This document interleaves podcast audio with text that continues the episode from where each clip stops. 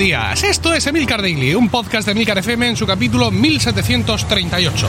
Yo soy Emilcar y este es un podcast sobre tecnología en general, Apple en particular, redes sociales, productividad personal y francamente cualquier cosa que me interese.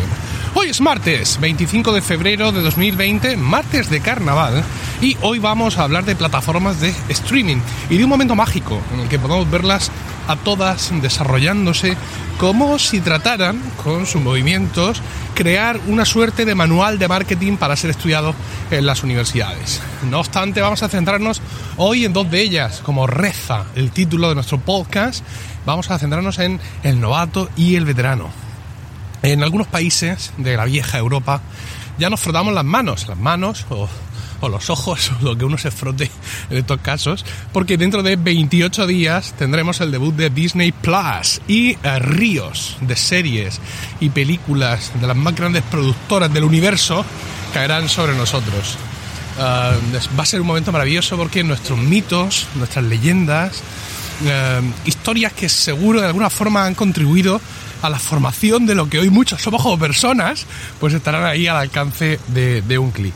Disney Plus ha puesto en marcha eh, una campaña parecida, no muy parecida, pero parecida, a la que en USA también le diera ya muy buen resultado en sus inicios, pues le dio buen resultado y le dio un montón de dolores de cabeza, servidores caídos, eh, desastres de todo tipo, pero bueno, en cualquier caso eh, han hecho algo parecido para nosotros y es que hasta el 23 de marzo, es decir, hasta un día antes, han sido generosos, hasta un día antes del estreno, podemos suscribirnos ya, de hecho, ya, a Disney Plus eh, de forma anual, pero en vez de pagar el precio completo de la suscripción anual, es decir, 69,99 euros, podremos pagar menos, podremos pagar menos, 59,99.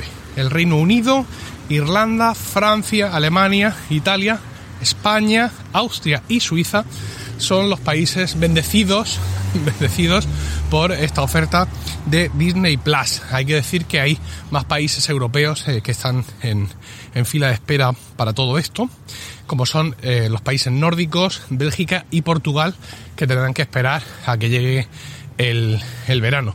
O, bueno, en el caso de los portugueses, apuntar la antena, un poco así, así hacia abajo o algo de eso. no funcionan así las cosas, ya lo sé.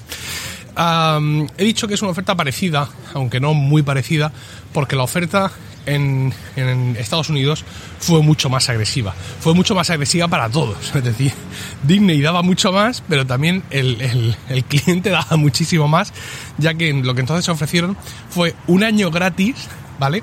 Si te suscribías a tres años de Disney Plus, ¿no? Que uno puede pensar, en tres años todos calvos, ¿no? Pues bueno, pues eh, esa oferta fue la que hizo que los servidores se fueran al garete. Eh, aquí han sido un poco más moderados, seguramente han hecho un estudio de mercado previo. Es posible quizá que tenga gente que se dedique a eso y han pensado que mejor ir un poquito, un poquito más piano. Bueno, Disney sabe, evidentemente, que tiene un catálogo de 10. O sea, así, sin, sin, sin paliativos. O sea, puedes perfectamente, más allá, no, es que a mí me gusta mucho el joven papa, más allá de eso, el catálogo de Disney es de 10, absolutamente. Pero también sabe que eh, llega a un mundo muy complicado. Sí, sí, sí. Justo, sí, estás en el circuito, amigo. Bueno, perdón. Ah, decía que llega a un mercado muy complicado, a un mundo muy complicado, un mercado muy saturado donde la presunción y el exceso de confianza pueden matarte realmente antes de, que te des cuenta, ¿no? Así que, bueno, pues no se conforma con decir, oh, soy Disney, fíjate cuántos Jedi, te he enseñado mis, Vengadores y todo ese tipo de cosas. No se conforma con eso, sino que además pues eh, eh, ataca con estrategias de marketing y de descuentos que en estos momentos iniciales pues pueden ser muy interesantes, ¿vale? Netflix, Netflix, el líder, el líder, el veterano líder, el anciano líder, tiene por otro lado otros problemas. El problema básicamente es qué ver, ¿no? Esto es una cosa muy recurrente que puedes encontrar en cualquier tipo de conversación con cualquier tipo de persona de cualquier estrato social, ¿no? Es que entro a Netflix y que me pierdo, ¿no? Y, paso mucho tiempo pensando en qué voy a ver y al final no lo aprovecho. O sea, parece que el, el exceso de oferta, no sabía si decir también la interfaz en su totalidad, pero ¿cómo, cómo vas a plantear eso, no? O sea, no, no hay otra forma. Lo que sea, todo junto o nada de eso hace que el, cliente muchas veces se vea eh, sobrepasado por la oferta y eso le provoque cierto nivel de rechazo que estoy seguro que a Netflix no le gusta nada eh, el tema. Eh, medidas que, toman para paliar eso. Bueno, pues una reciente y yo creo que muy importante es desactivar la reproducción automática de, las previews, ¿no? de, los, de los mini trailers. Y diréis, pues menuda pavada, ¿no? Porque si yo veo un trailer, pues quizá eso, madre mía, el humo que está echando este tío aquí, por el amor de Dios. Y habrá pasado la ITV con un par de huevos. A ver. Pues no, no es viejo el coche. No es viejo el coche, pero está montando aquí la de Dios escrito.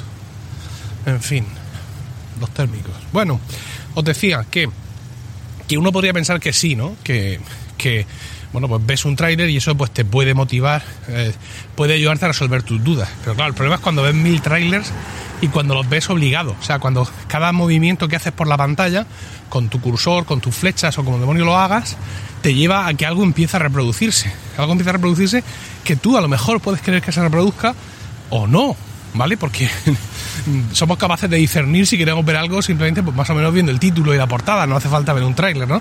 Entonces, claro, pasan más tiempo deteniendo esas reproducciones, o sea, no, te puedes estar quieto en ningún momento. Y eso también agobia. Con lo cual, pues es un problema, es un problema de interfaz y de navegación de la cual la gente se había quejado mucho y ahora tenemos la posibilidad de desactivarlo. Pero tampoco está como muy a mano ¿eh? la posibilidad de desactivarlo. Es decir, se ve que han activado esta opción, eh, esta posibilidad, pero con la boca pequeña, porque tienes que entrar a la página web, ¿vale? De Netflix, hacer login, irte a, la cuenta, arriba a la derecha, eh, luego de ahí llegas a una página con muchas opciones, te vas abajo del todo, donde pone mi perfil y ahí vas a encontrar configuración de la reproducción. Vamos a encontrar dos opciones. Uno es eh, reproducir o no automáticamente el siguiente capítulo en las series, que nada tiene que ver con esto que estamos hablando. Y la otra, ya sí, es reproducir automáticamente avances mientras navegas. Si desconectas eso, no lo estás desconectando solo en la web, sino en todas las plataformas. De hecho, ambas opciones llevan la coletilla en todas las plataformas, con lo cual, pues muy bien, ¿no? Eso puede hacer que en un momento dado tu navegación por Netflix sea menos traumática, ¿no? Sea, sea menos dolorosa y te encuentres un poco más tranquilo. Con lo cual, pues no unas eh, la interfaz o sus características al estrés de no saber qué demonios elegir.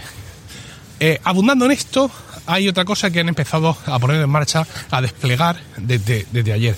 Y es un top 10. Un top 10 que eh, va a ir por países y que lo vamos a ver en la home de, Netflix, ¿no? en la página principal de nuestra aplicación de Netflix o de la página web. Aquí van a estar únicamente series y películas. O sea, en Netflix hay documentales y hay alguna otra cosa, pero aquí solo vamos a tener series y películas. Va a ir numerado, o sea, es un top 10 donde hay uno que es el número uno ¿vale? Y nos va a mostrar lo más popular, evidentemente el top 10, lo más popular en cada uno de los países y además se va a ir actualizando a diario. Eh, estos 10, estas 10 eh, títulos seleccionados, además, si te los encuentras por ahí en otra parte del catálogo, verás que llevan un badge, ¿vale? Que llevan un icono, que llevan una luz, que llevan un algo para que sepas que ese que estás viendo ahí es uno de los que está en el top 10 ese día, ¿de acuerdo? Y otra cosa también muy graciosa es que la posición del top 10 va a variar en función del usuario. Vamos a ver.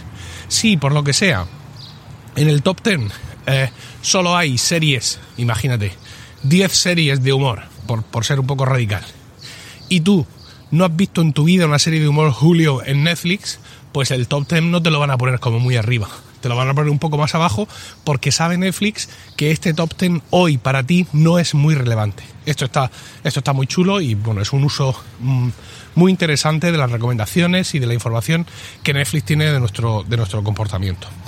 Eh, este tema del top 10, estas listas del top 10, como ya he dicho, se están desplegando por todo Netflix para los usuarios de todo el mundo, de todas las plataformas y empezó ayer. Con lo cual, pues yo ayer por la noche, mientras preparaba esto para vosotros, no lo tenía en, el navegador y tampoco en mis aplicaciones, pero quién sabe esta mañana, quién sabe.